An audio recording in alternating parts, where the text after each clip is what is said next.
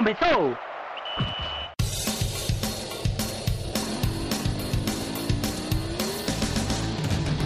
Mas qual só é pouca, eu só tomo se 10k. Eu sou obrigado a falar que esse programa aqui tá uma porra. Fala muito! Fala muito! Fala muito! Piada morta! Pelas barbas do profeta! Fala galera, tudo tranquilo com vocês? Estamos começando aqui mais uma edição do DescubraCast. É, a gente trazendo essa nossa análise semanal sobre o trio de ferro aqui do Recife, sobre a evolução que vem apresentando, o esporte que está aí, apesar de ter empatado com o Palmeiras, mas foi um grande resultado conquistado fora de casa. Teve o Santa Cruz que venceu o Eno, voltou a vencer e retomou a liderança do Campeonato Brasileiro da Série C no grupo A. E o Náutico que também voltou a vencer, venceu o Botafogo de Ribeirão Preto, conseguiu 3 a 1 com três golaços nos aflitos. Já chega com moral e tem mais um desafio muito complicado agora pela frente diante da Chapecoense. Esse e muito mais a gente vai falando aqui no programa. É, eu sou Clisman Gama, já me apresentando aqui mais uma vez. E estou aqui com os companheiros Fernando Castro. Fala, Fernando. Fala, Clisman. Fala, pessoal. Mais uma vez aqui para debater um pouquinho sobre esse trio pernambucano que voltou a ter um bom resultado né, na rodada. O Sport aí empatou, Náutico e Santa venceram. E a semana não foi tão agitada quanto, quanto a última, mas é importante para a gente analisar e projetar essa sequência. Quem sabe aí esse trio, o trio pernambucano não, não engata uma boa sequência para no Brasileirão. E também está com a gente aqui é Geraldo Rodrigues. Fala, Gera. Fala, Clisma. É, Fernando, é, Zé, nosso convidado. Simbora que hoje a gente tem é, muito, muito para falar aí do, do Pernambucano, como sempre. É, rodada boa no final de semana, Fernando já destacou. É, empate do, do esporte fora de casa, vitória do Santos, vitória do Náutico. E mais jogos, né, esse final de semana. É, Campeonato Brasileiro insano, muitas, muitas partidas. Então vamos debater aí que assunto é o que não falta. E Geraldo já adiantou aqui pra gente. Tá com um convidado especial aqui, meu parceirão Zé Passini, José Passini, lá do Rio de Janeiro, da Célia Alvinegra. Zé, prazerzão te receber aqui. E se apresentei pra galera, meu velho. Fala aí, Clisma, Geraldo, Fernando, galera que tá ouvindo aí a gente. Pô, primeiramente agradecer pelo convite, um prazerzaço estar aqui. É, sou Zé Passini, botafoguense, é, sou aqui do Rio, acompanho muito futebol carioca, né? E vou, vou falar aqui com vocês um pouquinho sobre futebol carioca, principalmente o Fluminense, né? Que pega o esporte no brasileiro. E, e, vamos lá, galera que quiser me acompanhar aí, arroba Zé Passini no Twitter, no Instagram, e acompanha o Seleção Alvinegra também para ficar por dentro de tudo sobre o Botafogo. O cara ainda é humilde porque ele também acompanha o futebol pernambucano. Vez ou outra a gente está trocando ideia sobre o jogo do Santa, o jogo do Náutico, do esporte, coisa assim. Também acompanha e não à toa tá aqui para falar com a gente, né, Zé?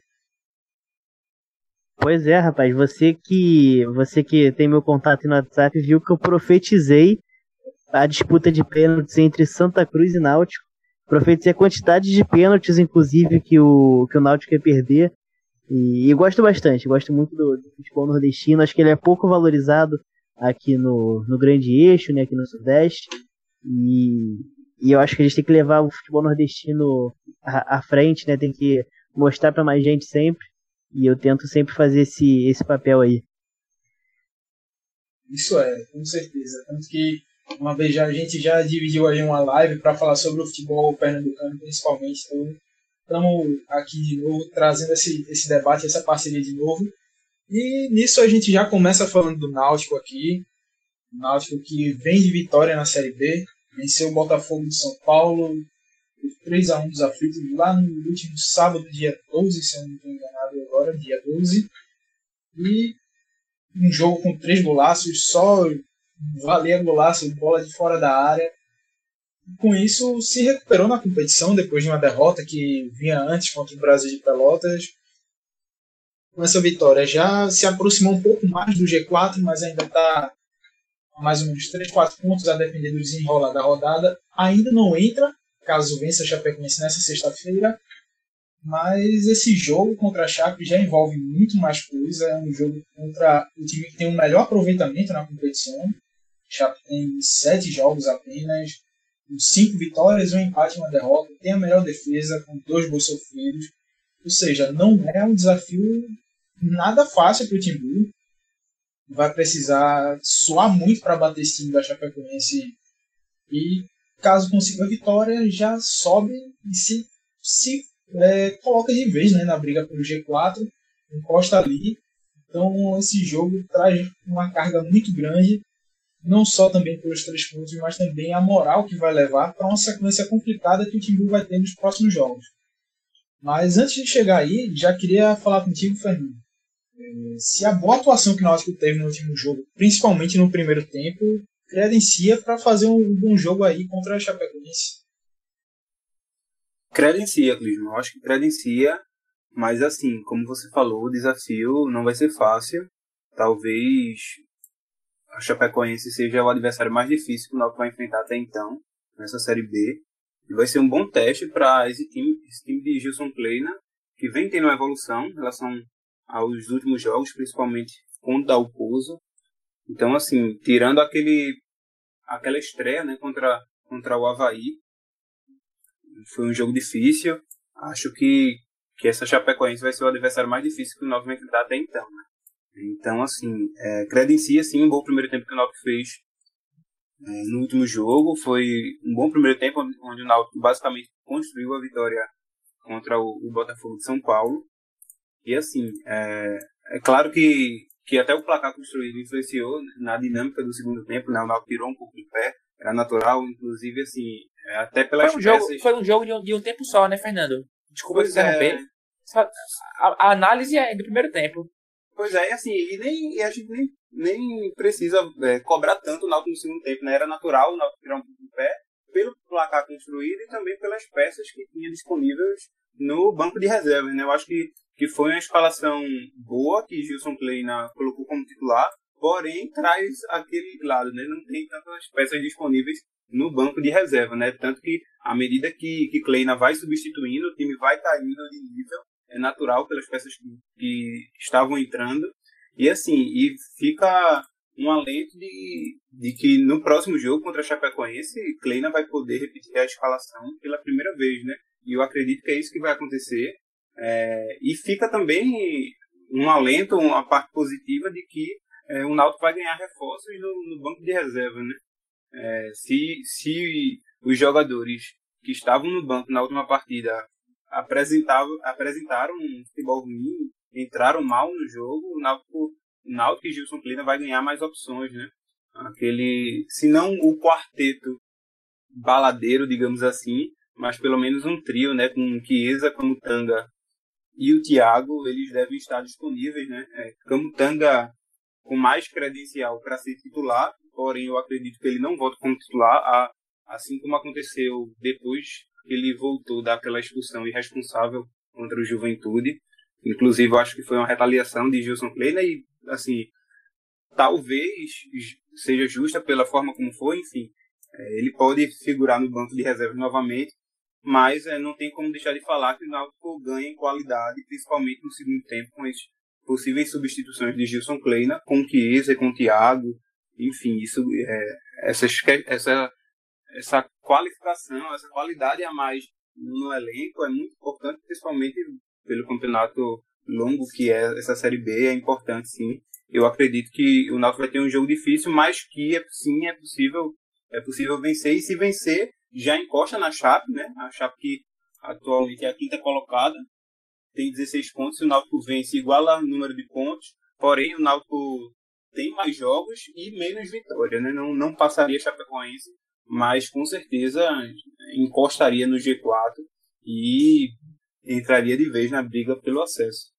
A, a injeção de ânimo seria, seria muito grande, né? Porque já vem de uma vitória expressiva e a Chapecoense é o melhor time. É, tu, você deu uma, uma introdução que seria um dos jogos mais difíceis. Eu acho que é o mais difícil esse. Porque, falando em aproveitamento, como o Clisma bem pontuou no início, a Chape tem mais de 75% de aproveitamento. É, apenas uma derrota e apenas dois gols sofridos. Então, é um time que se defende muito bem, né? O Humberto Lousa vem fazendo um trabalho muito bom na chave, um time que se defende muito bem. Na frente tem contado com um, um Anselmo Ramon em, em grande fase e só tá no, em quinto lugar, fora do G4, porque tem muitos jogos a menos. É, a Chape só tem sete, só, sete jogos na, na Série B, enquanto tem time que tem dez. O Paraná, a gente tá gravando aqui dessa quarta, dia 19, dia 16. O Paraná tem 20, tem 10 jogos, o Juventude tem 10 jogos, o Vitória tem 10 jogos. A Chape só tem 7. Então, seguindo esse aproveitamento que, que já vem apresentando, quando igualar isso tudo, a Chape já deve estar, tá, tá, se não estiver na liderança, está em segundo lugar. Então, acho sim que, acho também que é, que é o jogo mais difícil. E o Náutico conseguindo é, passar por esse teste, ganha ânimo, ganha ainda mais confiança. É, e Gilson Kleina consolida de fato o trabalho dele, esse início de trabalho como muito bom, né? No, no Náutico ele está cinco jogos, três vitórias, um empate e uma derrota. Então chegando a quatro jogos em seis e sobre uma e diante da, dessa é, forte Chapecoense que a gente tem visto, o Náutico tem tudo para embalar e ver na Série B. Por esse ponto aí que o time ganha essa moral se bater a Chapecoense e como vocês ressaltaram, tem esse acréscimo dos jogadores que estão voltando aí da, da punição barra treinamento em separado por causa do protocolo contra a Covid-19. Mas eu vejo que Kleina realmente vai ganhar muito boas opções com Chiesa, com Thiago, com Cantanga. Não acredito ainda que ele já venha colocar os três ou até um deles só como titular. Acho que só o Camutanga tem essa maior chance. Mas no segundo tempo já é uma coisa totalmente diferente ele olhar para o banco e ter peças como, por exemplo, Chiesa Thiago para serem acionados que qualificam o ataque e dão uma característica diferente. Total. É no, no contra o é no último final de semana, é, na vitória do Náutico, quando o Kleiner começa a descansar os jogadores, ele tira Jean e coloca, acho que Lucas Paraíba, acho não, coloca Lucas Paraíba, já tem um, uma grande queda de rendimento e ele tira a Paiva e coloca é outra nova queda de rendimento. Então, você puder acionar um Thiago no segundo tempo, você puder acionar um Chiesa, é, é incomparável o ganho técnico. E sobre o Camutanga, eu acho que ele também não volta pro time. É, Gilson Klein aparece um cara bem rigoroso nesse sentido, né? Camutanga teve uma expulsão bem infantil é, e voltou pro banco em relação a, Rafael Ribeiro, que são jogadores de níveis completamente diferentes, mas Klein parece bem rigoroso. Então, depois de, uma, de um desfalque por Farra, é, não consigo ver Gilson Kleina colocando o jogador depois dessa deixa que ele já deu quando volta com o Camutanga depois de suspensão pro banco de reservas. E nisso já vale dizer também que o Náutico tem uma sequência muito complicada. Esses próximos cinco jogos aí são jogos determinantes, eu até diria assim, para mostrar o Náutico mostrar para que que veio nessa série B. Porque vai encarar times como a Chapecoense agora em casa. E aí a sequência emenda com o Sampaio Correia, que está na zona de rebaixamento, mas está desesperado para sair de lá, para mostrar um bom futebol, para voltar a vencer e realmente deixar essa situação incômoda. E é um, Depois, é um campo de. Desculpa interromper, sobre o Sampaio ainda, por mais que esteja em baixa, é sempre difícil. Sempre difícil, não, né? O, o campo do Castelão, embora traga boas lembranças ao torcedor do Náutico, é um, é um, jogo, um jogo muito difícil por conta do, do, gramado pesado, do gramado largo, grande. É, é, é, um, é um piso bem, bem ímpar, digamos assim, que na Série B, né? Que nem poucos estádios são tão fofos como é o Castelão. Então, tem esse fator aí um pouco mais é, complicado para o Náutico, só enfatizando essa dificuldade de jogar fora de casa com o Sampaio. E o Náutico e Sampaio... Talvez... Não, eu ia falar que talvez seja o, o melhor momento do Sampaio no campeonato, né? Começou muito mal e agora que parece que tem engrenado de vez, já conseguiu a primeira vitória recentemente e, e parece que agora que, que vai começar a realmente mostrar a que veio o Sampaio Correia, né? Exatamente, que o Sampaio sofreu, né, com vários jogadores testando positivo para a Covid-19 e aí foi voltando pouco a pouco. Agora sim que está conseguindo manter um time base, tendo essa sequência, já vai mostrando um futebol melhor. O Sampaio, foram, foram quatro derrotas, de ser um né? time com, com menor orçamento, mas é, sempre que disputa a Série B nesses últimos anos, é um time que joga duro, não chega assim e já é cotado para ser rebaixado, que vai ser saco de pancadas largou com quatro derrotas, mas nos últimos três jogos são uma vitória, um empate e uma derrota. Muito um pouco de estabilidade, né, depois de um início tão ruim. Junto com a Chapecoense, o Sampaio Corrêa é, também só tem sete jogos na Série B. Então, assim, tem, tem dois jogos a menos em relação ao Náutico. E, e o Náutico volta a enfrentar o Sampaio, né? Depois de, de enfrentar seis vezes no ano passado, né? Foram, foram muitos jogos contra o Sampaio Correia, dois pela Copa do Nordeste, dois, dois pela, pela fase inicial da Série C e dois pela final da Série C. Então, os times se, se enfrentaram bastante no ano passado e voltam a, a jogar esse ano. Será que tem lei do ex, Fernando? Desculpa, Clima, interromper mais uma vez. Será que tem lei do ex a favor do Náutico? Salatigol, cruel. a torcida aí vai gostar, com certeza. Viu? Nessa sequência, além de Chape e Sampaio, Chape e Sampaio, né, vai vir Cuiabá fora de casa. Também um jogo complicado. Vem também Confiança, que aí o Náutico volta em casa para jogar. E depois pega só o Paraná lá em Curitiba o Paraná também vem figurando no G4. Atualmente a gente gravando esse programa, o Paraná é o líder da Série B. Então são três jogos aí nessa sequência de cinco contra três equipes que estão brigando pelo G4 desde o começo, que vem apresentando um bom futebol, um futebol acima da média, né, para do que a gente tem visto na Série B o Náutico para poder se provar e se mostrar que está ali para brigar mesmo e para estar tá lá em cima vai ter que conseguir bons resultados contra essas equipes. É, mais ou menos por aí a tua visão, Zé? É, o, o Náutico do começo do campeonato ali com o Del Pozo era um time que a gente via mais uma vez na Série B. Né? A gente via que não tinha muita perspectiva. Agora, o Náutico do Gilson Kleina é um Náutico que vai brigar até o final para subir. Acho que são dois, dois times diferentes aí, dois, duas caras de Náutico no mesmo campeonato. E, eu acho que esse jogo contra o Cuiabá vai ser fundamental para ver até onde o Náutico pode ir. Né? O Cuiabá ele é um time que vinha, começou muito bem o campeonato, nos últimos quatro jogos agora, quando está gravando. É, perdeu dois, empatou um, venceu um hoje, né, contra o CSA. Mas eu acho que esse jogo contra o Cuiabá vai ser determinante para ver se o Náutico realmente vai brigar lá em cima que eu acredito que aconteça, né? Fernando, por aí também, tua visão?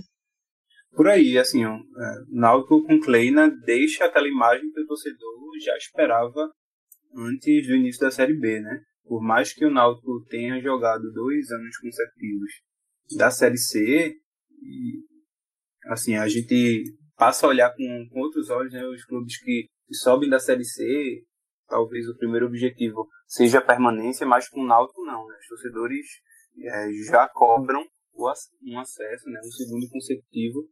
E assim, é, com o Dalpozo, o time não, não vinha conseguindo render. A torcida já cobrava ele até mesmo antes do início da Série B, até mesmo antes da, da parada, né? da paralisação do futebol por conta da pandemia.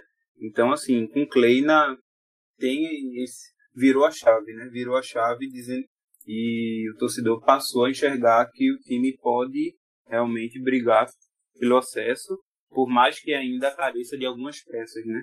É, claro que, que o futebol do Náutico melhorou bastante, não digo nem, nem tanto em questão de, de qualidade, mas sim de, de vontade. Os jogadores, é, acho uma, uma frase de Clay, né, que que marcou muito, acho que até na, na, apresentação dele, foi tornar o Náutico protagonista dentro de campo, né? Quando, e principalmente assim, nos aflitos, né? Coisa que não, não vinha acontecendo esse ano. Então, virou essa chave, mas é, para se consolidar de vez é preciso reforços, né? A gente vem batendo nessa tecla aí nos últimos programas. O Náutico precisa sim de alguns reforços pontuais, por mais que vários jogadores do DM é, estejam retornando em breve, é, o Náutico precisa de, de qualidade no elenco, né? não só no time titular, mas no elenco, porque é, o banco de reservas assim, é algo que tenebroso. Né? Nos últimos jogos a gente é, via Gilson. É, no, nesse último jogo, por exemplo, entrou é, Salatiel, entrou Vagninho. Vagninho, Lucas Paraíba teve chance contra, contra o Brasil de Pelotas. Então, assim, é, é difícil até cobrar Gilson Clay na, com essas substituições, né? É, tanto que a gente, é, eu observei num, em dois ou três jogos ele dando uma sequência para, por exemplo, Matheus Trindade e Salatiel como titular e no segundo tempo colocava Jonathan e Paiva que claramente tem, tem mais qualidade, né? Para pelo menos dar um ânimo a mais no, no, no segundo tempo e porque durante os jogos, durante as substituições, tende a cair muito o nível técnico da equipe. Então acho que com essa a gente fecha o Náutico e já passamos aqui para falar do Santa Cruz. Santa que teve a estreia do Marcelo Martelotti no jogo contra o Remo, vitória por 1 a 0. O Santa bem diferente em dois tempos do jogo. A gente viu, principalmente no primeiro tempo, o Santa propondo o jogo, conseguindo um toque de bola, pelo menos estava tentando uma bola mais longa vez ou outra. Quando começou a tentar um passe mais curto, tabelando, tentando chegar na área, tocando a bola, Santa foi bem superior ao Remo, já estava sendo superior durante a primeira etapa, conseguiu crescer e aí foi sufocando, sufocando, mas não conseguiu o gol. Não achou de jeito nenhum no primeiro tempo. E aí na segunda etapa o jogo, o panorama virou totalmente, porque o Remo foi muito mais perigoso, conseguiu ter é, várias chances de gol. Michael Clayton salvou o Santa, teve gol perdido na pequena área também, por parte do, do Remo. Então chegou o Santa na primeira bola, na, mais uma vez na bola parada, no escanteio cobrado. Elivelton de cabeça marcou. Elivelton que é criado aí, cria do Fluminense do Rio de Janeiro. Então, com essa essa bola parada que vem resolvendo para o Santa Cruz na Série C, mais uma vez conseguiu a, a vitória dentro de casa, a vitória Marruda. Só que o segundo tempo deixou uma má impressão, na primeira não foi algo tão legal. Então o Zé que estava até acompanhando a partida também, a gente estava comentando um dia. Zé, passa a impressão desses dois tempos distintos né, do Santa Cruz. O que é que tu acha que já, já dá para ver de diferente do Santa Cruz do Itamar Schulli para o Santa do Marcelo Martelotti? É, eu, eu acompanhei em partes esse jogo, né? É, eu estava mais focado em outras partidas né, na hora. É, mas na hora do gol eu fiz questão até de mandar mensagem, porque o, o Santa foi bastante pressionado, né? O Remo atacou bastante. É, foi um, um jogo complicado para Santa Cruz. E, e eu até brinquei, né? Que foi um jogo com a cara do Santa Cruz mesmo, conseguiu fazer um gol chorado ali, né? Enfim. É, o, o Itamar Schulli, ele é um bom técnico, ele era um bom técnico do Santa Cruz, né, na minha visão. Eu acho que o, a perda do título pernambucano não, não tira esse mérito dele. É, e, e a na estreia agora do, do novo técnico, né, do, do Marcelo Martelotti, o, o Santa Cruz acabou entrando com, com uma formação diferente, se eu não me engano, né? Me corrija se eu estiver errado, mas que o time entrou até com três zagueiros. Exatamente. Né? E, e, conseguiu até pressionar bastante né, no, no, primeiro tempo, pelo, pela impressão que eu tive. E no segundo tempo o jogo até mudou um pouco, o Remo acabou sendo mais incisivo, né? E, e teve muitas oportunidades no, no começo do segundo tempo. Mas é, como, é sempre, isso, como quem... sempre, a bola salvando, a bola parada salvando o Santa, né? Um dos pontos fortes de Martelotti. Martelotti não, perdão, de Itamar. Né? Já deu certo aí na estreia de Martelotti com, com o gol de Elivelton, que aliviou ali a, a pressão do Taipatano em casa contra o Remo. É, estreante Elivelton, né, Clisman? O, o gol salvou a, a, a partida dele ou, ou foi a cereja do bolo de uma boa atuação que ele, que ele teve nesse primeiro jogo com a camisa coral? Como é que tu avalia essa estreia aqui? E Elivelton? Então, Elivelton teve uma partida segura, não comprometeu lá atrás, mostrou tem velocidade e força física. Agora, é porque o esquema com três zagueiros também não me agrada muito, apesar de que o Santa encontrou muito buraco ali por aquele lado, principalmente no lado esquerdo, que Denilson estava caindo um pouco mais por ali. Denilson estava sendo um zagueiro pela esquerda, não era lateral. Então, com isso, estava levando muita bola nas costas, apesar de é, ele conseguir fechar um pouco, até bem pelo meio com o Dani, com o Elivelton, mas aquele corredor ali pela esquerda do Santos estava sendo muito explorado pelo Remo, tanto que as principais jogadas saíram dali. Também tiveram algumas bolas para o lado direito, que o Leo acabou deixando espaço, o Elivelton na, carre na carreira ali não conseguia ganhar do ponta do, do Remo. Mas assim, o miolo de zaga do Santa é, não estava com a mesma compactação de antes. Eu acho que também devido ao esquema e os vários desfalques que a equipe apresentou. Mas acho que é algo que o Martelotti vai conseguir reequilibrar conforme as peças forem voltando. O William Alves está podendo voltar aí. É, Totti também pode já ser acionado de novo contra o Manaus, se eu não estou enganado, está ficando à disposição. Então o Santa já recompõe essa primeira linha, que é o ponto forte da equipe desde que Itamachuri chegou. Recompõe isso daí, consegue fechar melhor essa, é, essa compactação ali na, dentro da área, na entrada da área. Então já acredito que não vai passar tanto susto assim. Mas vale destacar que mais uma vez Michael Clayton salvou. Mesmo tendo uma farrapada ali no, no primeiro tempo, uma bola que ele espalmou para frente, para o meio, mas logo em seguida fez uma defesa que foi incrível. Uma defesa bem plástica, se esticou o máximo que pôde e conseguiu tirar ali com a ponta dos dedos, evitando que a bola entrasse na cabeçada do atacante do Grêmio. No segundo tempo também fez boas defesas, salvando Santa.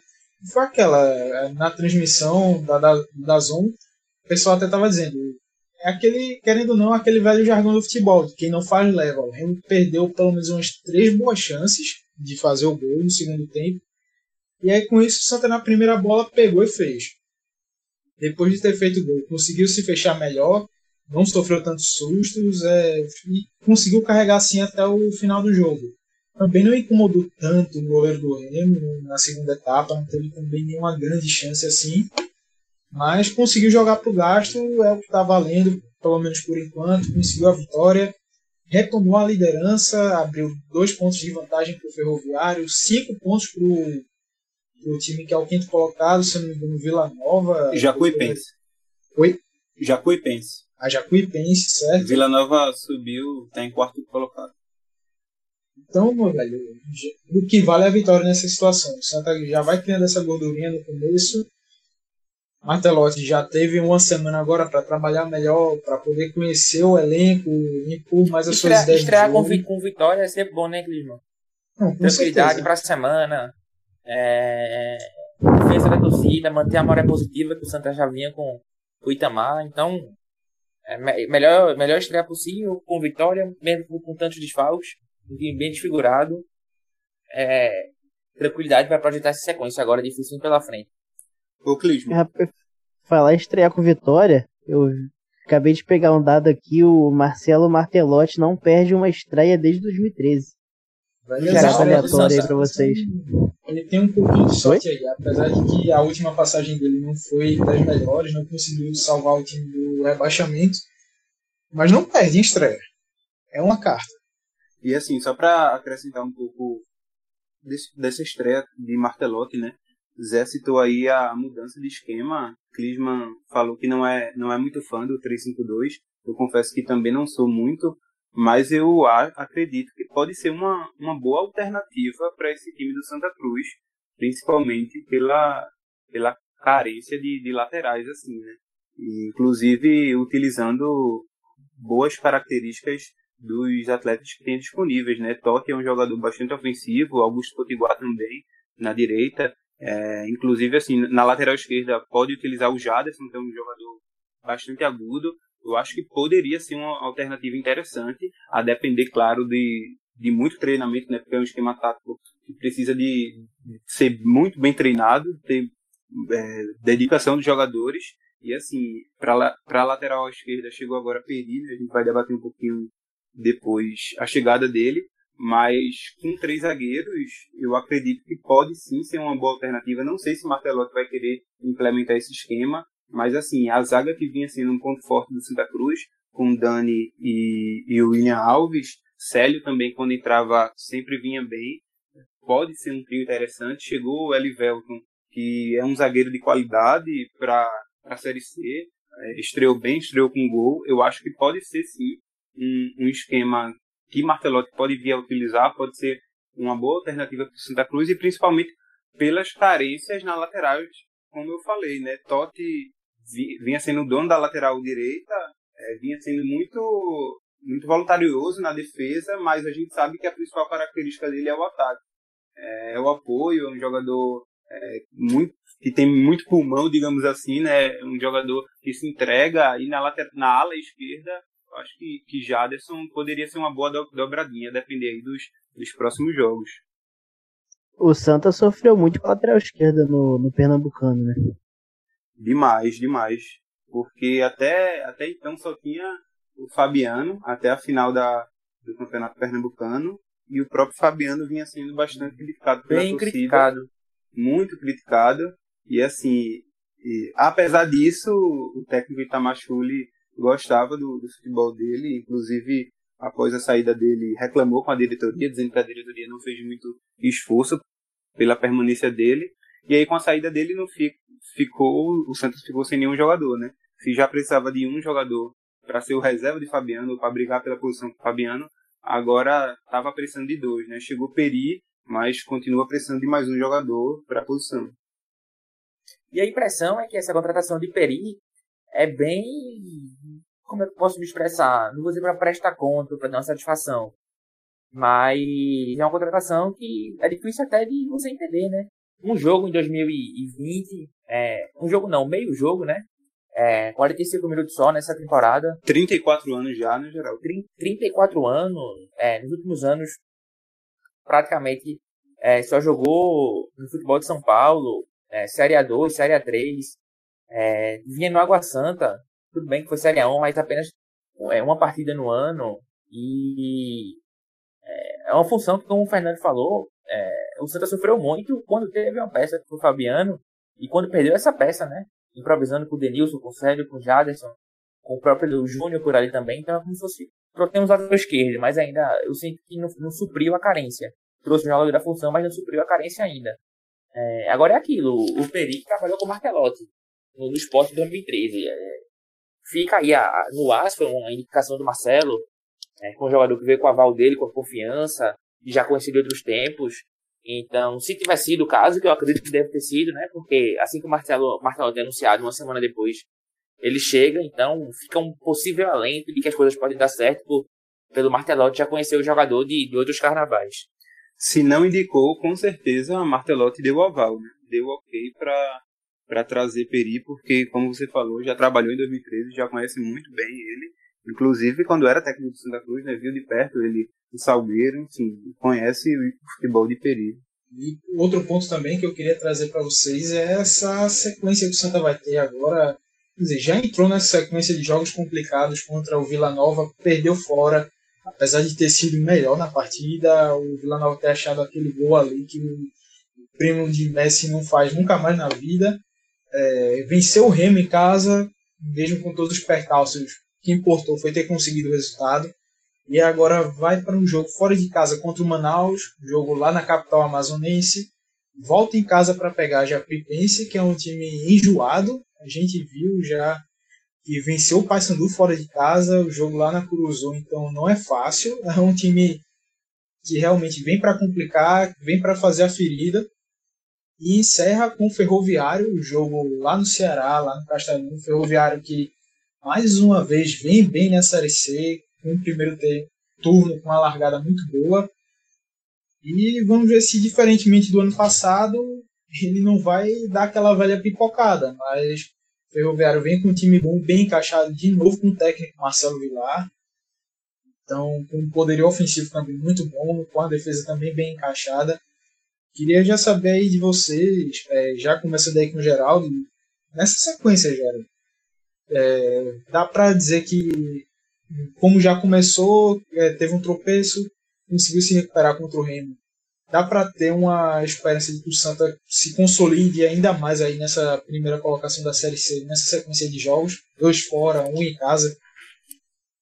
Sem dúvidas, Clisman. É, a minha principal dúvida é como vai ser o trabalho do Martelotti, porque se o Santa mantiver a estrutura, a postura de jogo que vinha tendo com o Itamar, aquela consistência, eu não teria nenhuma dúvida que o Santa tinha tudo para passar bem por essa sequência, é, que não é fácil, especialmente jogo do Ferroviário.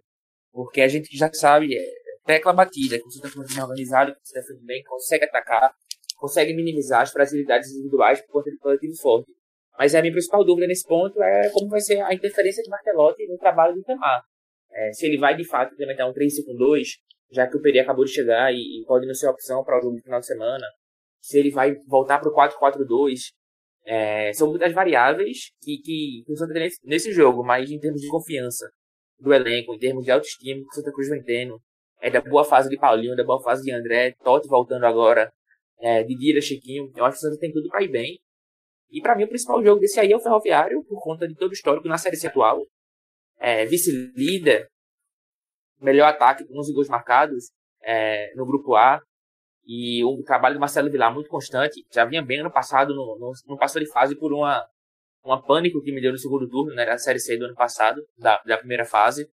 Então, a minha principal dúvida é como vai ser o trabalho do Martelotti, o quanto ele vai interferir, o quanto ele vai mudar a estratégia do Santa, mas é, em termos de, de, de, confiança do grupo, como eu falei, de, de consistência, de organização, se, se, ele mexer o mínimo possível, digamos assim, e manter a, a, a efetividade que o Santa vinha tendo, com, com Michael Clayton muito bem na defesa, Dani Moraes de volta, é, André no meio de campo, retorno de Totti também, deve voltar para esse jogo.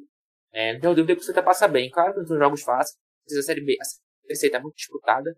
Na minha visão, tirando três Imperatriz, pode dar qualquer coisa né, desse grupo. Faltam muitos jogos e também eu acho o Botafogo um bom time, o Botafogo da Paraíba. Parecendo muito forte também. É, então, acho que vejo muito equilíbrio, mas diante disso tudo, ainda vejo o Santa um pouquinho favorito por tudo que já demonstrou na temporada. O que é que tu espera dessa sequência do Santa Cruz, Zé? É, é curioso a gente ver o, o Manaus e o Jacuipense, que são dois times que subiram da, da Série D ano passado, né? E mesmo assim são dois times que vêm forte, né, pra, pra essa Série C. É, mas assim, eu acho que o, o Santa Cruz, se ele conseguir vencer a Jacuipense, vencer o Manaus e segurar um empatezinho de repente contra o Ferroviário, o Santa Cruz já se encaminha muito bem para essa classificação para a segunda fase, né? É, agora o campeonato ainda está muito bolado, até porque alguns times ainda estão sem jogar um jogo, o Imperatriz está sem jogar dois jogos, mas eu acho que depois dessas três rodadas já fica tudo meio decidido, né? Assim, tudo meio encaminhado, né? Porque, se eu não me engano, aqui vai fechar, depois desses três jogos, fecha o primeiro turno, né? Exatamente. Então aí a gente já vai poder ter uma noção melhor de, de quem que vai brigar ali em cima, quem vai brigar para descer. E eu acho que se o Santa Cruz consegue aí, pelo menos ganhar os seus jogos em casa e segurar esse empatezinho fora, acho que o Santa Cruz já bota pelo menos um pezinho na segunda fase e, e, e vamos ver se consegue segurar, né? Porque a gente sabe aí, o, o Geraldo até falou, é, geralmente nesse segundo turno de, de Série C, alguns times desligam a chave, acabam perdendo foco e, e acabam não conseguindo se classificar para as quartas de final. E, e, vamos ver se isso não vai acontecer com Santa Cruz, né? Ainda é muito cedo para falar alguma coisa de, de trabalho do, do novo técnico, mas vamos ver como é que vai ser isso aí. E só para pontuar, que nesse ano agora o formato mudou. Em vez do mata-mata, né, como foi até o ano passado, agora vai ter um outro quadrangular vai juntar primeiro e segundo do grupo A, terceiro e quarto do grupo B e vice-versa. Primeiro e segundo do grupo B, terceiro e quarto do grupo A. E aí já mostra mais ainda a questão de que vai ser um campeonato de regularidade, como foi a, como é a Série A, como é a Série B. Então o Santa mantendo esse encaixe, eu vejo que dá para chegar longe mesmo. Tinha esquecido tua... desse detalhe aí, bem lembrado. É, e até nessa tua projeção também, que é bem possível o Santa Cruz conseguir, pelo menos essas duas vitórias contra o Manaus e contra também a Jacuipense, apesar da dificuldade. Conseguindo também empate com o Ferroviário, já fecha o primeiro turno com 20 pontos. A média para você passar de fase na Série C gira em torno de 28, 29 pontos como quarto lugar. Então, realmente, é algo muito bem encaminhado para o Santa. Já só um desastre, uma desligada total ali para poder acontecer, para a merda cobrir mesmo, como a gente fala. Como aconteceu com o Ferroviário no ano passado, que veio bem, fez um primeiro turno muito bom, mas no segundo turno, com a queda, na verdade não foi nem queda. Marcelo Vilar pediu para sair, teve uma proposta do São Caetano, se não me engano, e aí com isso largou o Ferroviário, o time foi ladeira abaixo e passou tanto tempo na liderança que sequer se classificou depois. Acabou morrendo na praia. E agora a gente vira a página aqui do Santa Cruz, passa para o esporte, o esporte que segue numa recuperação na Série A, conseguiu agora um grande resultado fora de casa contra o Palmeiras, um empate em 2 a 2 chegou a sair na frente, tomou a virada e recuperou, foi atrás. É, também teve uma questão aí que deixou a torcida pé da vida com a saída, a saída não, com a expulsão do Sander da maneira que foi. E aí agora o esporte vai ter dois jogos seguidos em casa. Já joga no domingo contra o Fluminense, depois já tem mais um jogo na quarta-feira. Então o Jair teve uma semana agora para preparar o time né, para essa sequência. Então já vamos começando aqui. Geraldo, o que é que dá para tirar de positivo desse empate contra o Palmeiras? Ele reforça mesmo essa evolução do esporte com o Jair Ventura? Como é que está na, na tua visão? Tem muita coisa aí para tirar de positivo, Glisman. É, o esporte segue numa, numa crescente de desempenho com Jair Ventura. É, o que a gente já falou nos, nos últimos programas, da organização do time, é, aquele beabá defensivo, da duas linhas de quatro, marcação baixa, é, uma sincronia bem legal ali da marcação. Gente segue, a gente segue vendo. É, a gente segue vendo também o time com alternativa no segundo tempo. O esporte vem melhorando nos segundo tempos, especialmente também quando deixa de ter um centroavante nesse jogo contra o Palmeiras. Tudo bem que foi porque ficou em dado momento com menos um, aí teve que Hernani e no segundo tempo voltou com o Rogério, que é uma alternativa mais móvel, que até deu uma assistência para o gol de Mugni. Então o Sport vem tendo essa alternativa também de, de melhorar no segundo tempo, que eu acho que Jair deveria testar também, mas isso a gente debate daqui a pouco. E também o que eu destaco é a questão emocional do time, né? A questão da confiança com que o esporte fora de casa sai ganhando, consegue suportar a pressão do Palmeiras, aí entrega um gol praticamente com um recuo errado de Sander, e o Palmeiras empata. Cinco minutos depois, Sander é expulso é, no, no, numa jogada infantil, no, numa sola que ele entra muito alta no joelho de jogador do Palmeiras, vermelho direto, bem justo. O Sport leva a virada, ou seja, são três reveses muito grandes, né? Dois gols, um dado, uma expulsão, é menos um fora de casa contra o Palmeiras, enfim. E, e o Sport vai pro, pro intervalo perdendo depois desse furacão que passou aí na reta final do primeiro tempo com, com expulsão, enfim, gol contra. E aí volta pro segundo tempo, mantém a mesma postura, não se entrega, é, a pressão, que nem pressão, né, mas não se entrega à superioridade técnica e numérica do Palmeiras. Consegue ir igualando o jogo, é, reter a bola mesmo com menos um, passa a ter um contra um, é um contra um não, 10 contra 10, porque o Zé Rafael também é expulso, ou seja, um expulso para cada lado. E aí, quando fica tudo igual, o esporte cresce no jogo, consegue um pouquinho mais. Cresce no jogo não, né? Evolui é, em relação ao que vem apresentando, inferioridade numérica, e consegue chegar ao empate. É, consegue chegar ao empate não num, num gol fortuito, numa bola parada, mas numa jogada ali de, envolvimento ofensivo, né? O esporte começa trocando passe, vira da esquerda para a direita, chega em Patrick, é, toca para Mogni, Mogni acha Rogério, Rogério faz o gol para ele, quem tá cara a cara faz um gol, ou seja, um, um, gol de time bem treinado, de um time que tem solução, é, mesmo com menos um, é um time que, que não se perde. É, Jair Ventura, mesmo na diversidade, de um elenco limitado, de um elenco com poucas opções, é, ele consegue criar uma alternativa consegue ir modificando e o esporte, a primeira semana cheia que ele vai ter de trabalho, é, ele chegou numa terça-feira e só jogou no domingo, mas ali teve regenerativo, teve jogador no DM, tem a base no DM ainda, tinha muita coisa que ele, Rogério nem tinha chegado, é, nem tinha ficado à disposição, melhor dizendo, ou seja, tem muita variável que ele encontrou na, naquele primeiro dia dele, e agora não, agora ele conhece o elenco, é, vai ter essa semana aí para recuperar os jogadores, para projetar esses dois jogos bem acessíveis do esporte contra Fluminense e contra Corinthians. Fluminense vem bem, mas é um time, na minha visão, de um porte similar ao do esporte, pouca coisa superior, mas um, bem acessível para o esporte vencer. É verdade que tem o Nenê na fase iluminada, e depois o Corinthians, que venceu nesta quarta-feira o Bahia, mas é um time que vem baixa também, não vem bem no campeonato de maneira geral. É, então são dois jogos aí que o esporte pode se consolidar de vez é, numa boa fase com o Jair.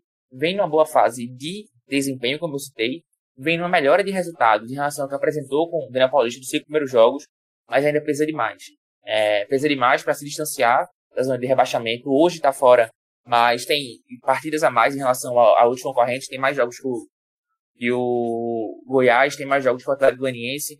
Então, seguindo esse aproveitamento atual, se os times igualarem as partidas do esporte, é, vai para o Z4. Então, é, esses dois jogos são bem importantes para o esporte abrir uma certa distância e, e, se, e consolidar bem esse início com o Jair Ventura.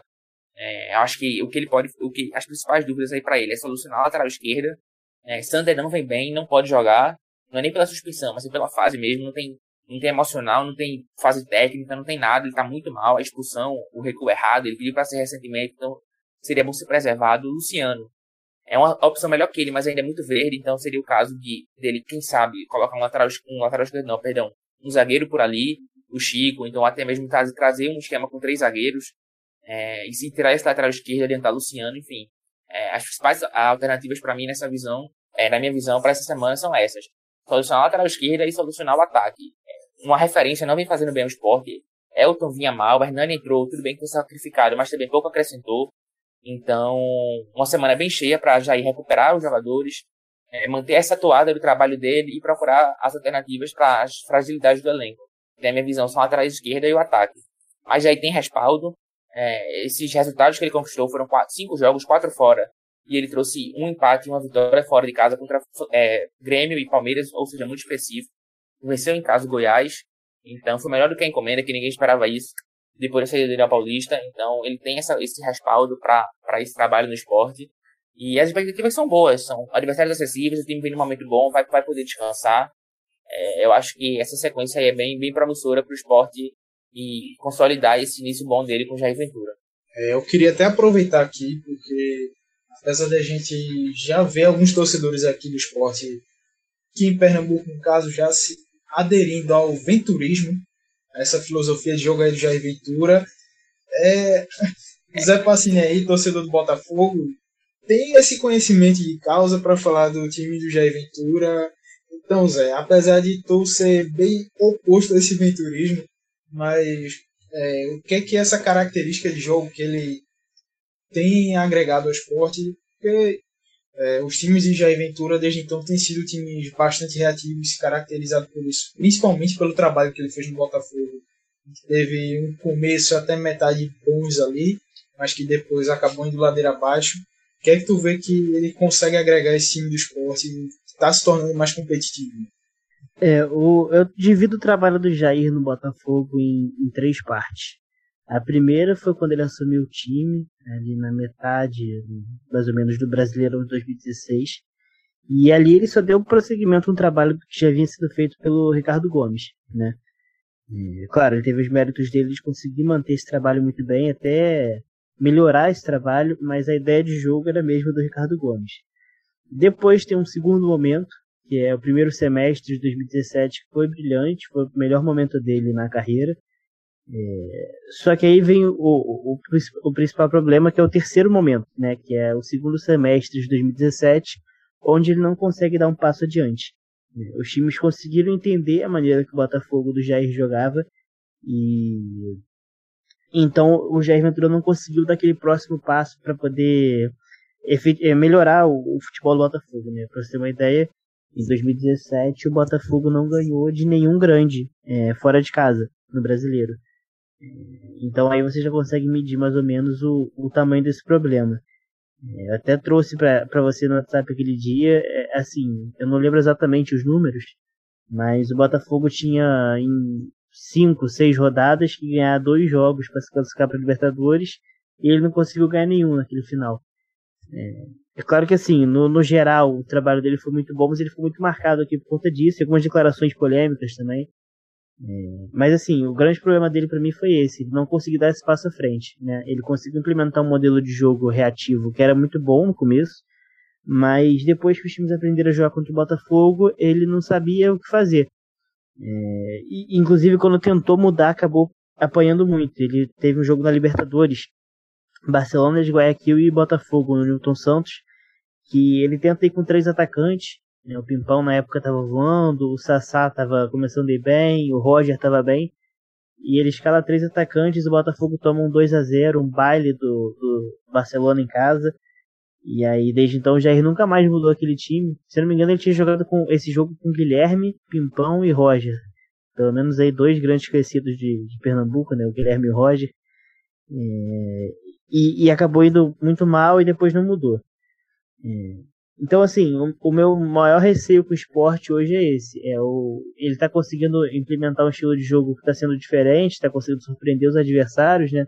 O, o Grêmio foi surpreendido, o Palmeiras foi surpreendido, mas eu não sei até quando que isso vai, vai continuar acontecendo. E meu medo é justamente não ter essa variação tática para para conseguir inventar coisas novas. É claro que o elenco do esporte é reduzido, é escasso, então fica complicado também de inventar, mas eu temo que chegue a hora que o Jair não consiga acrescentar nada e entre numa maré negativa.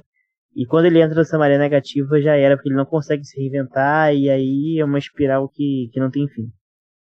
Mas é, a torcida do esporte aqui, só pra é, dar uma contextualizada, é, Jair saiu aí no Botafogo de 17 para quinto, né? Em 2016 e em 2017 ele não consegue dar espaço a mais que tu falou. Mas pra torcida, a visão que eu tenho aqui é que o pessoal não, não espera não, espaço a mais não. Isso. pela, pela expectativa, ele pode seguir esse estilo reativo, não precisa propor jogo, não precisa ir para cima, não precisa nada. É, a única preocupação, pelo que tu falou, é se ficar, digamos assim, previsível nesse estilo dele, mas no sentido de trazer repertório, é algo que ele não vai trazer, que é algo que ele não vai ter nenhum tipo de cobrança pela, pelos torcedores, pela expectativa, até mesmo pela imprensa também, que pelo que eu percebo nos coletivos, a ideia é que ele siga nessa atuada aí de um time bem fechado, bem, bem, bem é, retrancado ali, né, apostando no contra-ataque que, a priori, nesses cinco primeiros jogos vai dando resultado. Até porque o principal objetivo do esporte é a permanência na Série A, né? A gente debatia e temia o esporte sob o comando de Daniel Paulista é, até chegar aí a bater recorde, recordes negativos nessa Série A, né? E aí com a chegada de Jair Ventura, é, vira a chave e mostra que o esporte pode brigar mais veementemente né, nessa permanência, quem sabe até brigar com folga, né, sem tantos sustos. Mas assim, é, esses últimos jogos, principalmente é, fora de casa, né, contra Palmeiras e Grêmio, acho que deixou uma perspectiva muito boa aí para o esporte seguir na competição. É, eu, lembro até no, no, último programa a gente debateu isso, os, enfrentar equipes grandes, principalmente fora de casa, é, pode ser uma boa alternativa para o esporte, porque é quando o esporte não tem responsabilidade nenhuma. Né? É, a maior responsabilidade é dos adversários, o esporte não tem, não tem a posse de bola, é, é, joga retraído, espera o adversário, e é quando o esporte pode ser mais letal, né? pode oferecer mais perigo, que é nos contra-ataques, que é na velocidade, apostando nisso. É, o, o, o Jair Ventura 2016 no Botafogo, ele conseguiu algumas vitórias assim. Ganhou de 3 a 2 no Inter do Beira-Rio, ganhou do, do Grêmio de 1 a 0 na Arena do Grêmio, ganhou do São Paulo de 1 a 0 no Morumbi. Ele conseguia fazer esses resultados fora de casa e conseguia se, se segurar na, naquela característica em casa de jogar no caldeirão, né? Na época o Botafogo jogava na Arena da Ilha, né? Que era a tal Arena Botafogo, e esse fator casa era decisivo demais para o Botafogo na época. É, é, assim, eu, eu entendo esse ponto de vista da torcida do esporte. Eu também, realmente, quando começou o brasileiro, eu botava o esporte em último lugar garantido. Eu acho que hoje o esporte não vai passar por esse sofrimento, assim. Eu acho que consegue até de repente escapar com uma rodada de antecedência, de repente, talvez beliscar uma Sul-Americana, mas isso sim, numa perspectiva normal, né? O meu medo justamente é dessa falta de variação se tornar um time previsível porque o Jair tem isso até nos outros trabalhos dele, depois no Corinthians, no Santos. Quando ele começa a ir mal, ele não consegue se recuperar e, e mudar alguma coisa. Ele acaba insistindo muito no erro e, e isso tem sido um problema para ele. Não sei se ele acabou mudando isso nesse tempo que ficou parado também. Olhando hoje, eu consigo ver o esporte escapar do rebaixamento e isso é algo que era impensável até o Jair chegar é, há duas, três rodadas atrás. Ô Zé, uma, eu queria ver contigo, você que acompanhou profundamente o trabalho dele aí, é, uma expectativa recente da torcida do esporte, até como eu falei inicialmente, é jogar-se no centroavante. Porque Elton e Hernani não vem bem o time vem melhorando. Seja com o Rogério por ali recentemente, ou o Barça é mais centralizado. Já, é o Jair no Botafogo, em algum momento. Trabalhou esse time sem esse cara de referência, sem esse pivô, sem esse atacante ali mais forte, mais alto, que briga pela, hum. que briga pela primeira bola. Era o Roger, se não me engano, na época. Ele em algum momento abriu mão disso, testou uma outra formação, ou sempre tinha esse cara mais, mais paradão ali na frente? O que, é que pode falar? Não, ele nunca abriu mão. Ele sempre. No, no, em 2016, ele jogava com o Sassá lá na frente. É, era até uma formação diferente, né? Tinha um, um, a linha de quatro atrás. É, e aí formava-se depois uma linha de três. É, o Camilo centralizado e dois atacantes juntos, o Neilton e o Sassá. Já no em 2017 ele jogava num 4-4-1-1 e aí ele tinha o, o Roger isolado lá na frente. Ele sempre, sempre teve um atacante fixo. Inclusive, isso foi até um dos problemas dele aqui, porque a diretoria ofereceu outros atacantes para ele no, em 2017 e ele não bateu o pé, falou que queria o Roger, o Roger, e o Roger não entregava nada, mas ele mantinha o Roger e, e assim, sempre com esse centroavante fixo. Ele chegou a testar formações com mais atacantes, mas com menos de um ele nunca, nunca Sim, jogou não. da referência, né? Isso. Perfeito. E aí, já aproveitando o gancho, Zé, queria saber também de tu o que é que dá para esperar do time do Fluminense que nessa, nesse meio de semana agora venceu o Atlético Goianiense pela Copa do Brasil bateu o Corinthians no domingo pelo Brasileiro. Que é que dá para esperar do Fluminense para pegar o esporte aqui? É um time que vem com o Nenê em boa fase, recheado de garotos também. E o que é que é o, o torcedor do esporte aqui pode encontrar de dificuldade nesse jogo? Cara, eu vim municiado hoje para falar do Fluminense. Até mandar um abraço pro, pro amigo Fio lá do Que Jogada, que me passou bastante coisa aqui do Fluminense. É, bom, dá pra gente, não dá pra gente fazer uma projeção exata desse time do Fluminense para É domingo o jogo? Exatamente, é no domingo mesmo. Não dá pra gente fazer uma projeção muito exata para o domingo, porque existe a possibilidade grande do Fluminense poupar bastante jogadores, né? É, o Fluminense jogou hoje pela Copa do Brasil, joga domingo contra o Esporte Clube Brasileiro, lá é, aí no Recife, né? Depois vai a Goiânia para jogar contra o Atlético Goianiense de novo na Copa do Brasil. Então existe possibilidade de, de alguns jogadores serem poupados. É, algumas certezas que a gente tem aqui. O Egídio no lugar do Danilo Barcelos, na lateral esquerda. O, o Egídio vinha muito mal. O Danilo Barcelos chegou para ganhar essa posição, mas foi expulso contra o Corinthians. Então o Egídio deve jogar assim na lateral esquerda. O Yuri, volante, sofreu uma pubalgia, então o Hudson deve ser titular também.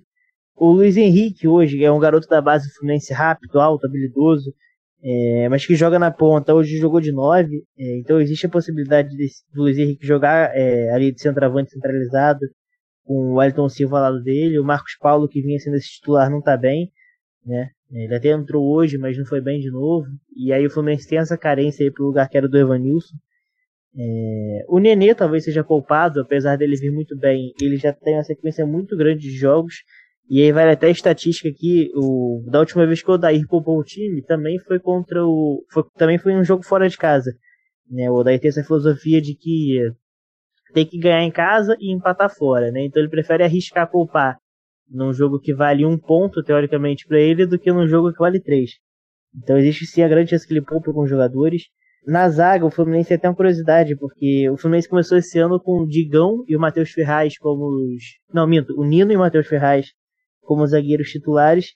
E hoje os zagueiros titulares do, do Fluminense são o Lucas Claro e o Digão. Os dois ganharam a vaga de, de, titular, só que o Digão sentiu no último jogo, então talvez jogue aí o Nino de titular.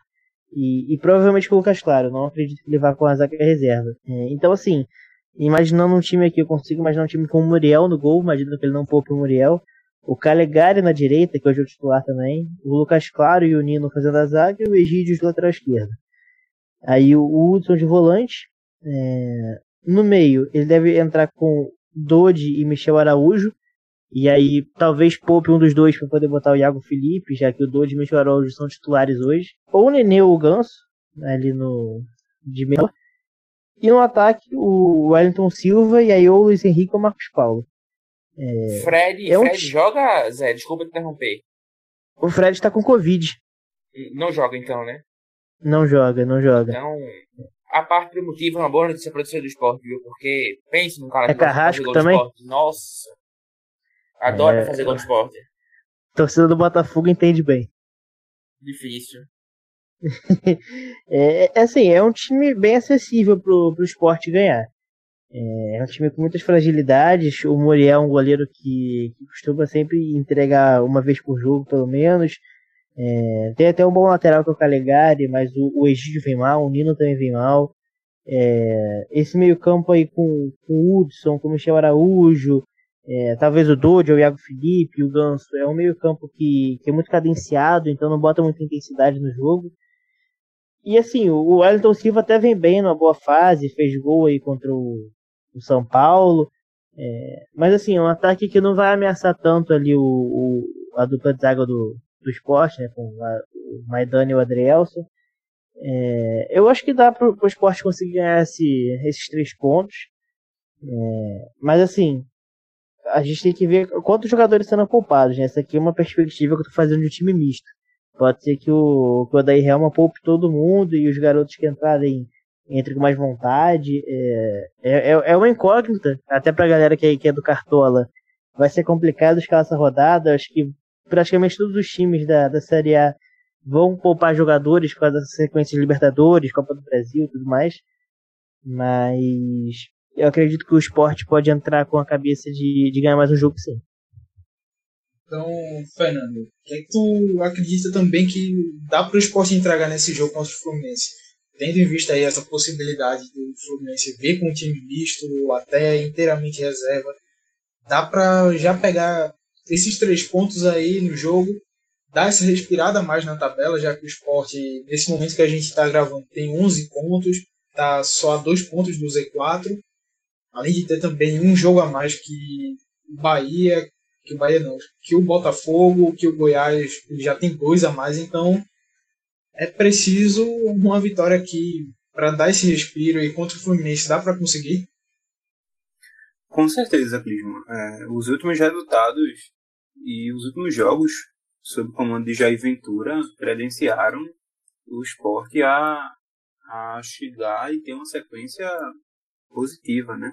Inclusive o torcedor teve o, o ânimo aí é, exaltado novamente, porque, como eu tinha falado antes, nos, últimos dois jogos, principalmente fora de casa contra Grêmio e Palmeiras, o esporte apresenta futebol totalmente diferente do que a gente imaginava, né? E com resultados, né? Mais importante ainda.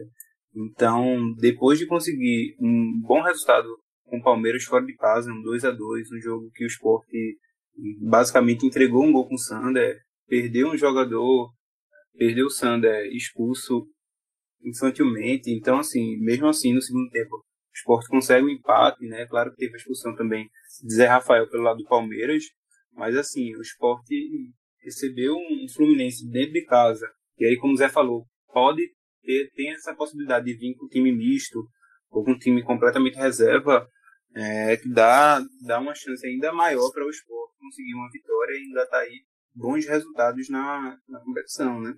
É, então, o Fluminense dentro de casa, dentro da Ilha do Retiro, para o esporte que briga contra o rebaixamento, é um jogo que o esporte precisa pensar nos três pontos, o esporte precisa pensar no, resultado positivo para ir se consolidar de vez nessa briga contra o rebaixamento. Né? Hoje o esporte é o 15 colocado, caiu uma posição em relação à, à última rodada, mas assim, é, o trabalho de, de Jair Ventura vem dando, vem dando é, uma liga, né? como o Geraldo falou, Jair vai ter, pela primeira vez desde que chegou ao esporte, uma semana cheia para trabalhar, né?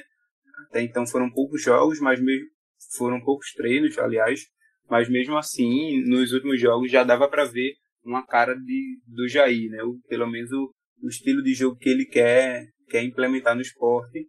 É, teve a derrota para o Fortaleza, mas o esporte dificilmente vai sair daquele script. Eu acho que é a principal alternativa para o esporte ser competitivo é, é, entregar a bola ao adversário, é entender as suas limitações, entender que o elenco é limitado, entender que o elenco não tem tanta qualidade assim. E eu acredito assim que uma alternativa é, é repensar aí essa, essa referência no ataque, né? Ele que, que já mudou no último jogo, né? Hernani Brocador voltou a ser titular no lugar de Elton. Elton que pode estar tá saindo, né? Do esporte.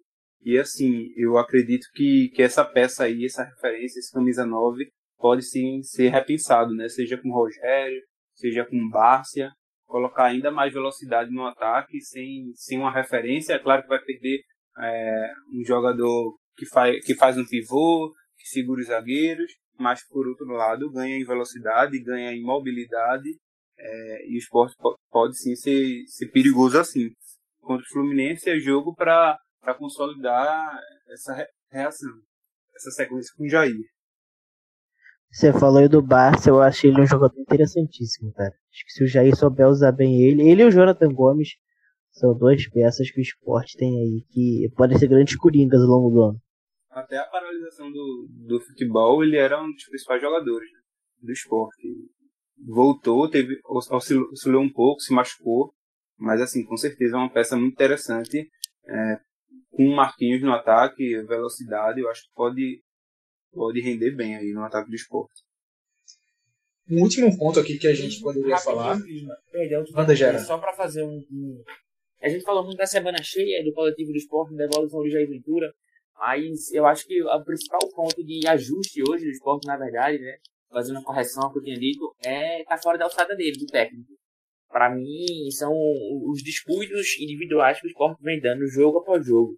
O coletivo foi corrigido, foi melhorado, mas o, o individual vem, vem matando o esporte porque são muitos erros bobos. É, o primeiro jogo de Jair Ventura contra o Curitiba, Maílson faz um pênalti totalmente desnecessário e estabanado no último lance.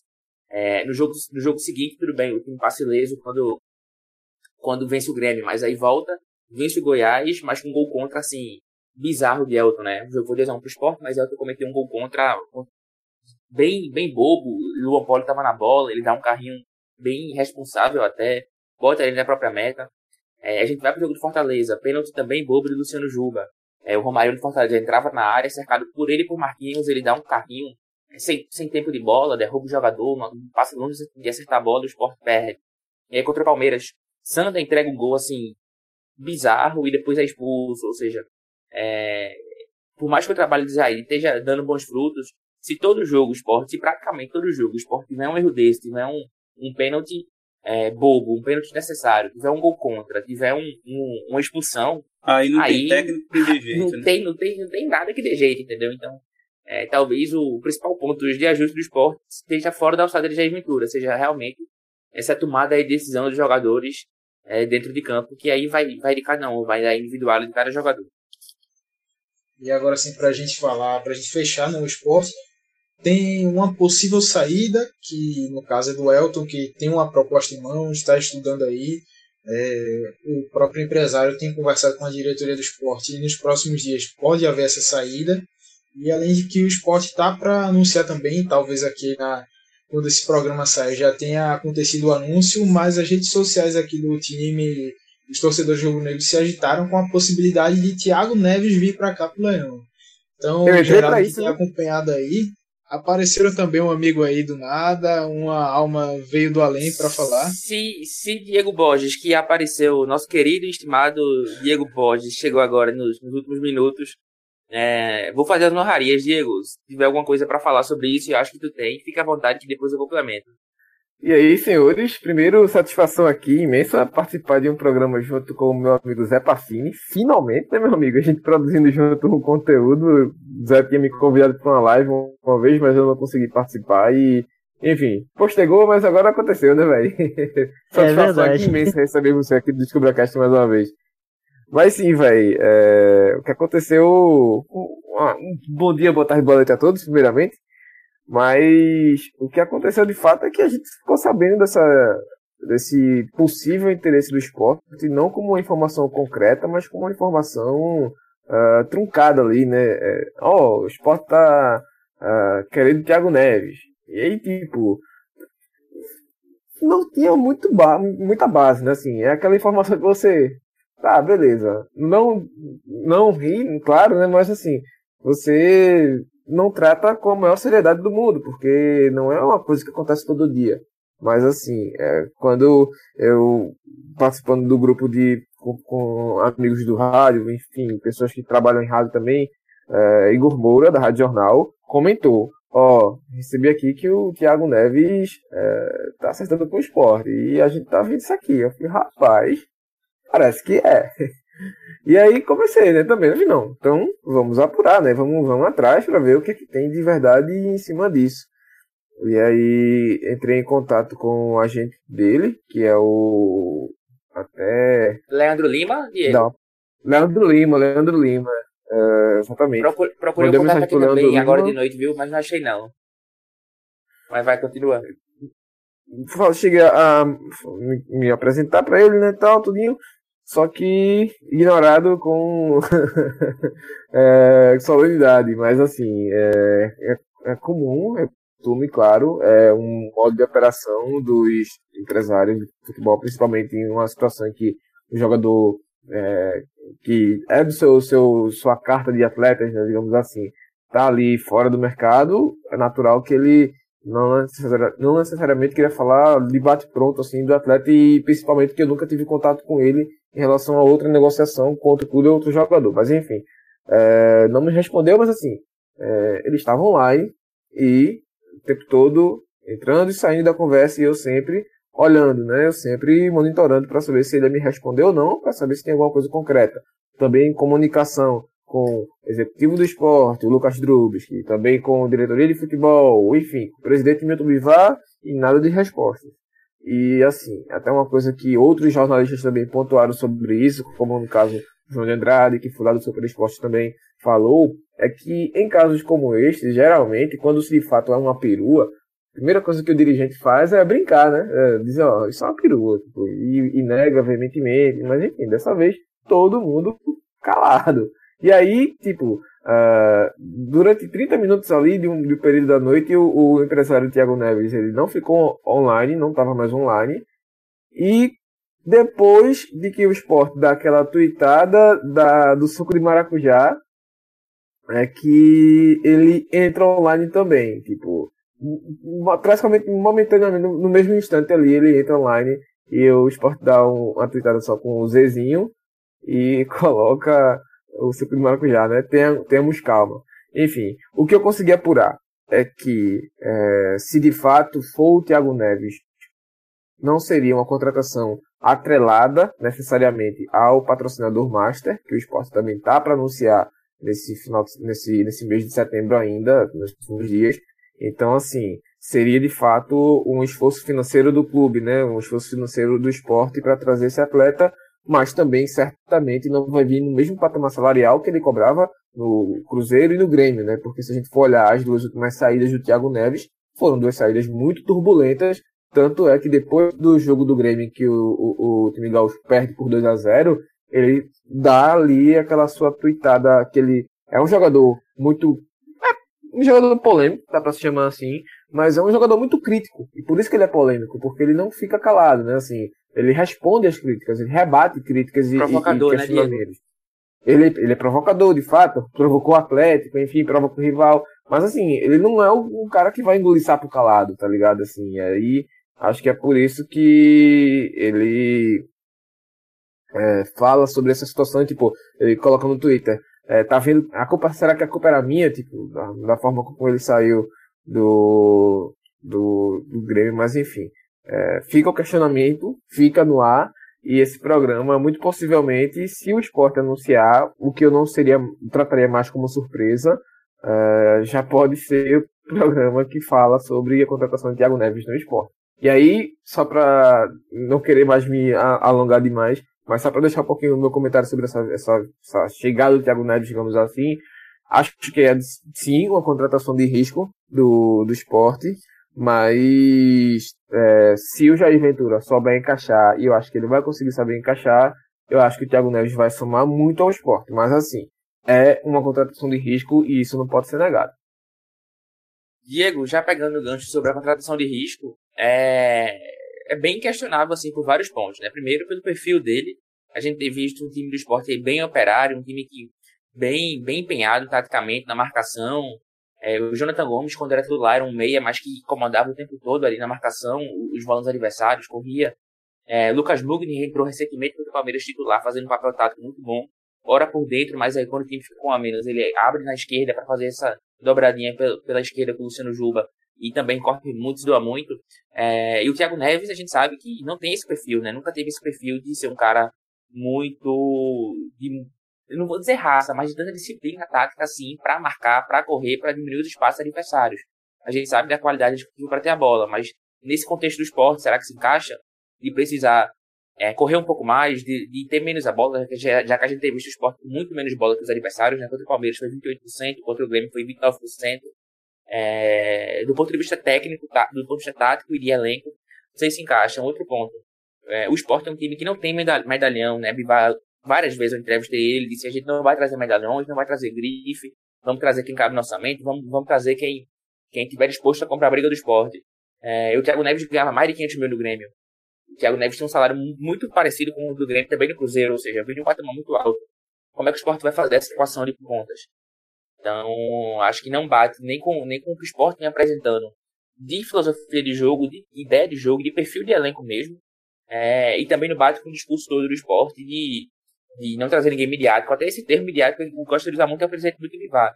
Então, é, acho que não, não bate com o discurso, não bate com a, com a prática do esporte que o esporte tem até agora. E, e se vier, assim, acho que, como você falou, é algo de altíssimo risco. e se, e se ele for bem, eu ficaria muito surpreso, porque o último ano dele do Cruzeiro foi ruim, e essa, esse primeiro semestre dele, né, no Grêmio também não foi nada legal em 2020. Agora sim, só para dizer que eu não tô tratando isso, esse, essa coincidência do, do empresário dele voltar a ficar online depois da. Não, da não, claro, não, não. Justamente como um fato, né? Não é um fato jornalístico, não é ali, ó, meu Deus, Não, claro. isso é um forte indício. Mas assim, é uma curiosidade que eu. Que é aquelas coisas que o repórter sempre fica, né? Olha assim, ó. E, na- e Será? também com base no Tá que. ligado? Sim, claro, é, no que João, nosso amigo João de Andrade Neto, do 45 Minutos, enfim, grande jornalista, Total. Tuitou também, Igor Moura, amigo nosso da imprensa e também da Rádio Jornal, também disse que, que sabe disso. A tuitada do esporte, é, fazendo uma alusão, né, postando um maracujá, uma foto de maracujá que seria um apelido que ele tinha na época do Cruzeiro. Meu amigo, Nada- aí a nada assessoria do amistoso. esporte Nada amistoso apelido. Muito, muito Ia ser uma piada- viu? Uma piada interna muito íntima? Assim, Pois é, pois é. Já é bem explícita assim, mas já estaria já muito encaminhado, realmente. Pois é, é assim, a gente tá tratando com base nesses fatos, né? Então, são vários indícios que a gente vai juntando aqui e ali, enfim, e é, o que aparece realmente é que existe alguma coisa. Ninguém sabe se vai vir, mas existe alguma coisa e deve vir pelo, pelo que se desenha, né? E aí, vindo, caso venha, caso seja anunciado, a, a análise que eu vejo é essa, como algo de muito risco. É, eu. Assim, eu acho que uma, um ponto em comum que todo mundo tem aqui é torcer para times que vão mal financeiramente, né? É, para vocês terem uma ideia, a, a folha salarial do Botafogo hoje é de 2 milhões de reais. Se o salário do Thiago Neves realmente for 500 mil, é um quarto dessa folha.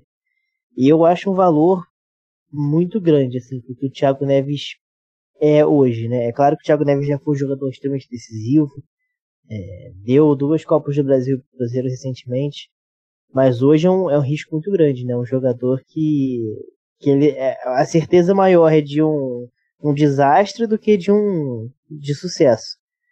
É, e assim, a gente viu o Thiago Neves sendo rejeitado por várias torcidas esses últimos dias, né? É, o Atlético Mineiro fez até aquela clássica musiquinha.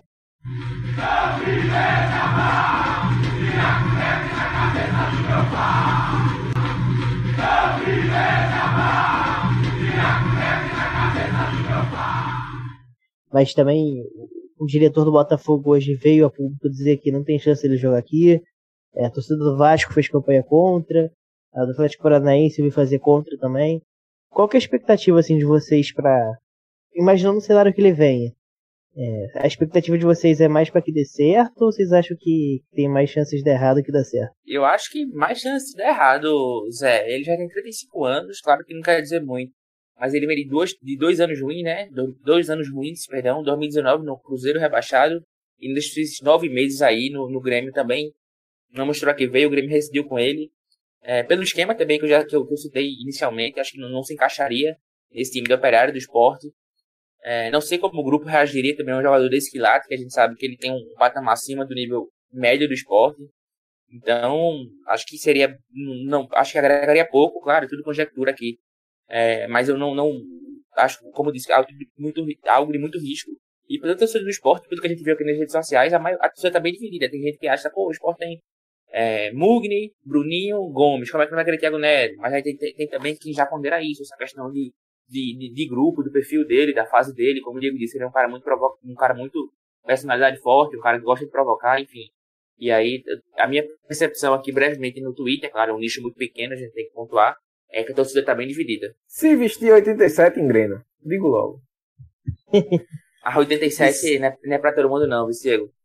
E É, não, certamente deve, É não, é não. Vamos, vamos deixar claro. deve ter pedido algum conselho pra, pra Diego Souza, né? Se, a- se vier mesmo. Possivelmente, possivelmente. Eu só sei Se que Grêmio- Diego Souza se- se cantou o pra. Grêmio- Diego Souza, Diego Souza cantou pra ele. Cuida bem dela. E assim, pra dar certo, eu acho que, que só dessa maneira. A torcida do esporte abraçar, como, como abraça Diego Souza, acolher Thiago Neves, assim, que qualidade a gente sabe que ele tem, ele é um cara diferenciado, mas tem todos esses problemas que, que Geraldo já citou, enfim. É, tem muito mais chance de dar errado do que certo, mas acredito que se der certo, a única maneira é, é a, a, torcida abraçando de fato ele. A esperança é de que depois da situação toda no Atlético e no Grêmio, ele queira mostrar futebol, né? Ele queira mostrar que ele ainda tá vivo, pois que é. ele ainda é jogador e coma a bola aí no, no esporte, né? É, é, acho pra mim acho que a única chance de dar certo é essa. Então com essa vinda ou não vinda de, de Thiago Neves aí, o amigo do suco de maracujá, na verdade, cara de É. maracujá que o pessoal tava dizendo, ganhou essa Ô, Clisma. da torcida do Atlético. Fala aí, Zé. Vou fazer uma pergunta pra vocês, é, a gente encerrar esse assunto. Se não for o Thiago Neves, vocês conseguem encontrar alguma explicação plausível pro suco de maracujá? Nenhuma. Não foi, difícil ideia. até, velho. foi difícil até associar Thiago Neves, né? Porque pouca gente sabia desse apelido Até dele. pra Quem foi o tentar. monstro? Quem foi o monstro foi Lucas Liuzi. Porque ele colocou no Twitter que seria a, a- o suco né? Canaã, né? Patrocinador. Patrocinador aí, meu amigo. Opa, Canaã, meu amigo, aí é foda. Mas tentaram relacionar também essa questão de patrocinador. Soltaram essa aí da polpa também de fruta, mas. Não sei. Pois é, eu fico a relação imaginando. fica só com o Thiago Neves mesmo. Eu fico imaginando se realmente é uma negociação com o Thiago Neves e se dá errado, né? O, qual maraba, malabarismo que a assessoria do esporte vai fazer para mudar aí essa, essa imagem. E é uma assessoria que não tem um perfil desse tipo de brincadeira, né? É, não tem um perfil de, de brincar de contratação, Sim, sim. de fazer mistério, de enigma com a torcida, enfim. Não é muito o, o perfil da. Claro que tem uma outra brincadeira, mas relacionada a reforço. Eu, acompanhando de perto o esporte, não, não me lembro de nenhuma, nenhuma brincadeira do tipo. E depois dessa situação de Thiago Neves vem ou não vem, a gente vai chegando aqui ao final de mais uma edição do DescubraCast. Quero mais uma vez agradecer a você que ouviu a gente até aqui. Agradecer também aos amigos que participaram aqui. Zé, pela primeira vez participando aqui com a gente. Foi um prazer, meu velho, te receber aqui. É, Diego, até que apareceu aí no final também, vai entrar nos créditos do programa. Fernando, Geraldo, valeu também. Zé, mais uma vez aí reforça, passa as tuas redes sociais, onde o pessoal pode te encontrar. Pô, cara, queria agradecer demais, primeiramente. É, foi um prazerzaço. Sou ouvinte, né? Então, pô, poder estar aqui é muito legal. É, se chamarem aí, quantas vezes se chamarem eu vou, vou aceitar, porque gostei muito realmente. Agradecer a você, ao Diego, ao Fernando, ao Geraldo. E, bom, galera que quiser me acompanhar, arroba Zé Pacini, Pacini é P-A-S-S-I-N-I, arroba Zé Pacini no Twitter, no Instagram. Estamos aí falando de Botafogo, mas a gente fala de, de outras coisas também, fala de outros times, fala às vezes de coisas nada a ver, é, reality shows que estiverem passando aí, é, aleatoriedades da vida, qualquer coisa está falando aí, gosto de, de puxar para assuntos aleatórios às vezes, mas principalmente muito Botafogo, né, muito futebol. E, bom, é isso, né, e agradecer pelo convite, é, foi um prazer e, e tamo junto. Tamo junto, meu velho. Então, galera, você que não acompanha a gente no Caixa Brita aí nas redes sociais, é só chegar lá, Twitter e Instagram, arroba Caixa Brita, procura lá, entre em contato com a gente, manda sugestão de programa, se tiver crítica, faz também para descer o cacete, tá uma merda, o programa fala. Se gostou, se achou bom também, chega lá, fala, dá um, um elogio também que a turma, a turma gosta. Então, com isso, é, até no Facebook também dá para encontrar a gente, facebook.com.br Caixa Brita. O nosso site está cada vez mais próximo de voltar ao ar, de ficar pronto. A gente vai trazer nossas produções textuais, os podcasts também vão sempre postados lá. Então você vai poder acompanhar nosso trabalho também de outras formas. Então logo logo a gente está anunciando aí essa volta, beleza? Mais uma vez agradecer aqui a presença de todos vocês com a gente. Um grande abraço e até o próximo programa.